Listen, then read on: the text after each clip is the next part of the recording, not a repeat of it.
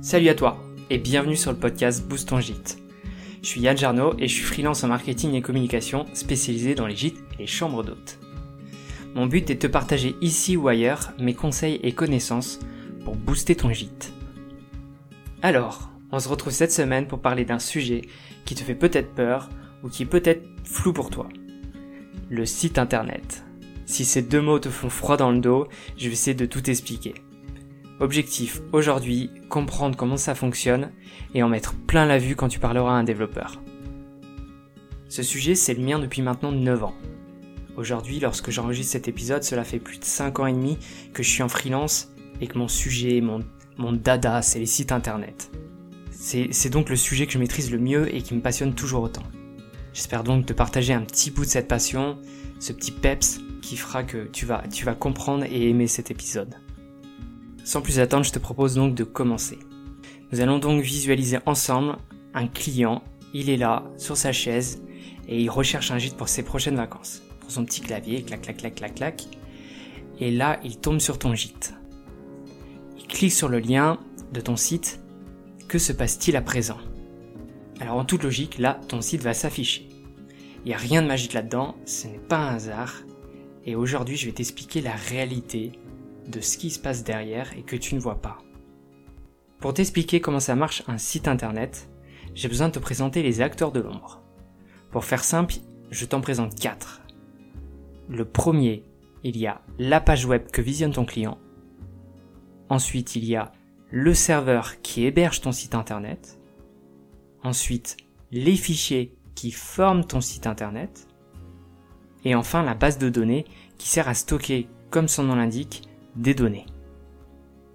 Je vais donc t'expliquer leur rôle un à un pour que tu comprennes qui sert à quoi et en quoi il est important. Tu comprendras vite que les quatre acteurs forment une sorte de cercle vertueux et qu'ils ne cessent de communiquer entre eux grâce à des, à des langages que tu peux apprendre. J'aimerais déjà te demander si je vais pas trop vite ou si déjà il y a des choses qui ne sont pas claires pour toi. Bref, c'est très frustrant pour moi de ne pas t'avoir en face. Donc si tu as un doute ou des questions, note-les et si je n'y réponds pas pendant le podcast, pendant cet épisode, n'hésite surtout pas à venir me les poser par mail ou sur le compte Instagram du podcast. Je serai ravi d'en discuter avec toi.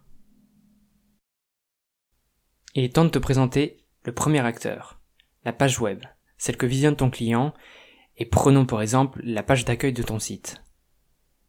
Cette page, elle est chargée sur un navigateur web comme Chrome, Mozilla Firefox, Safari ou encore Internet Explorer.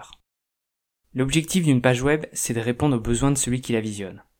On peut donc y faire apparaître des éléments comme des images pour illustrer, des boutons pour proposer ou souligner une action, des textes pour répondre ou informer l'utilisateur, des liens pour changer de page ou de site, et des champs pour que l'utilisateur saisisse une réponse ou donne une information ça peut être le cas par exemple par un formulaire de contact. Une page est généralement divisée en trois parties. Il y a le header qui est l'entête, où on retrouve par exemple le menu de ton site. Ensuite, il y a le contenu de la page qu'on a précédemment évoqué. Et enfin, le footer, c'est le pied de page, où généralement tu retrouves les mentions légales. Et lorsque ta page est chargée, elle est chargée dans ce sens également. C'est-à-dire que le navigateur va d'abord charger le header, puis ensuite le contenu, et enfin le footer. Maintenant, imaginons que ton client qui est sur la page d'accueil clique sur le bouton Voir les chambres. Ce clic va déclencher une fonction qui doit produire un résultat ou une réponse, et ça, c'est le job de ton serveur, qu'on appelle aussi ton hébergement web. Le serveur, c'est l'endroit qui héberge les fichiers qui forment ton site. C'est un peu comme une grosse clé USB avec des dossiers, des sous-dossiers et plein de fichiers. Ces fichiers, ils ont tous un rôle et ils sont codés avec différents langages. Il y en a par exemple pour le design de ton site, d'autres pour gérer le contenu de tes pages et certains sont même dédiés à traduire les actions de l'utilisateur. C'est quoi son rôle du coup au serveur? Eh bien lui c'est un peu le boss. Il a un fichier qui liste toutes les actions que peut faire un utilisateur et quoi faire pour y répondre. Donc en gros, quand l'utilisateur clique sur voir les chambres, ça envoie une requête, une question si tu préfères, au serveur en mode on vient cliquer sur ça, est-ce que tu peux m'aider? Le serveur reçoit la requête et parcourt son fichier où tout est listé pour répondre. S'il trouve, il renvoie l'information à la page et s'il trouve pas, il bloque et c'est par exemple la fameuse erreur 404. Mais parfois pour répondre, il a besoin d'informations supplémentaires. Et pour trouver les réponses, il doit interroger la base de données. Cette base de données, c'est comme le cerveau de ton site. Tout y est sauvegardé. Pour que tu visualises comment elle fonctionne, imagine un tableau Excel. Maintenant, je vais essayer d'aller lentement pour que tu puisses visualiser mes explications. Et comme c'est une partie complexe, je t'ai créé une fiche pour que tu puisses peut-être mieux comprendre ou du moins y réfléchir à tête reposée. Tu retrouveras cette fiche dans l'épisode 2 du podcast sur le site boostongite.com. Alors, une base de données, c'est comme un tableau Excel. Dans ce tableau, il y a ce qu'on appelle des tables. Une table, c'est comme un onglet dans le fichier Excel. Et cette table, elle te permet de ranger des données par thématique ou sujet. Dans ton cas, il peut très bien y avoir une table pour lister tes chambres, tes services ou encore tes articles si tu as un blog. Concentrons-nous sur la table chambre. J'aimerais donc que tu imagines un tableau avec plusieurs colonnes. Il y a une colonne qui s'appelle ID pour l'abréviation d'identifiant. C'est le, le numéro de la ligne de ton tableau si tu préfères. Une colonne nom de la chambre, une colonne prix et une colonne superficie. Tu es donc d'accord, chaque ligne de ton tableau va parler d'une chambre différente. Et cette table chambre va te permettre de les lister avec leurs caractéristiques. Maintenant, imagine que tu veuilles gérer des réservations. Il te faudrait donc une table réservation. C'est encore une fois un tableau avec des colonnes. Il y aura une colonne ID pour identifier le numéro de ta réservation. Une colonne ID chambre pour faire référence à l'identifiant de la chambre qui est réservée. Une colonne date de début de la réservation. Une colonne date de fin de la réservation. Et peut-être une colonne euh, prix total de la réservation. Ok, donc tu as deux tables une table chambre avec toutes les caractéristiques de tes chambres et une table réservation avec toutes les réservations qui sont faites de tes chambres. Maintenant, imaginons le cas de ton client qui est sur ton site et qui clique sur voir les chambres disponibles. Ça va donc envoyer, comme on l'a vu tout à l'heure, une requête au serveur. Lui, il va demander à la base de données. Il envoie donc une requête à la base de données en lui demandant est-ce que tu peux me sélectionner toutes les chambres qui sont disponibles à la réservation? La base de données va donc regarder et parcourir la table réservation à la recherche des chambres qui ne seraient pas réservées grâce à la, fameuse colonne et des chambres qu'on a vues tout à l'heure. Et une fois qu'elle a la liste des chambres disponibles, elle récupère les informations de celle-ci et envoie la réponse au serveur. Le serveur reçoit la liste et se contente de renvoyer cette réponse au client. Voilà, tu sais maintenant ce qui se passe dans l'ombre. Cette communication, comme tu peux le t'en rendre compte, entre la page, le serveur et la base de données est vraiment très importante. Et plus elle est optimisée, et plus les réponses sont rapides. Maintenant que tu connais tout ça, j'aimerais que la prochaine fois que tu vas sur un site, que tu imagines tout le chemin que parcourt l'information. Comment c'est possible aujourd'hui que tu aies des réponses à tes actions sur une page en moins d'une seconde, alors que le serveur et à des milliers de kilomètres de chez toi et que c'est pratiquement instantané. L'autre information que j'avais envie de te partager, c'est l'importance d'une base de données dans la construction de ton site. Imaginons que tu parles de tes chambres un peu partout sur, sur ton site, sur plusieurs pages, etc.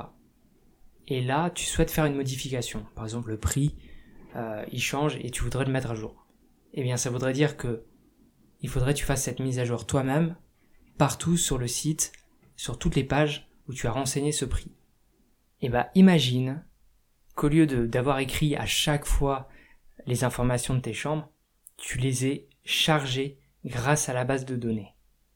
Eh bien dans ce cas-là, il suffirait d'aller dans la base de données, de changer une bonne fois pour tout le prix, et cette modification serait répercutée automatiquement à chaque endroit où tu as chargé les informations de ta chambre grâce à la base de données.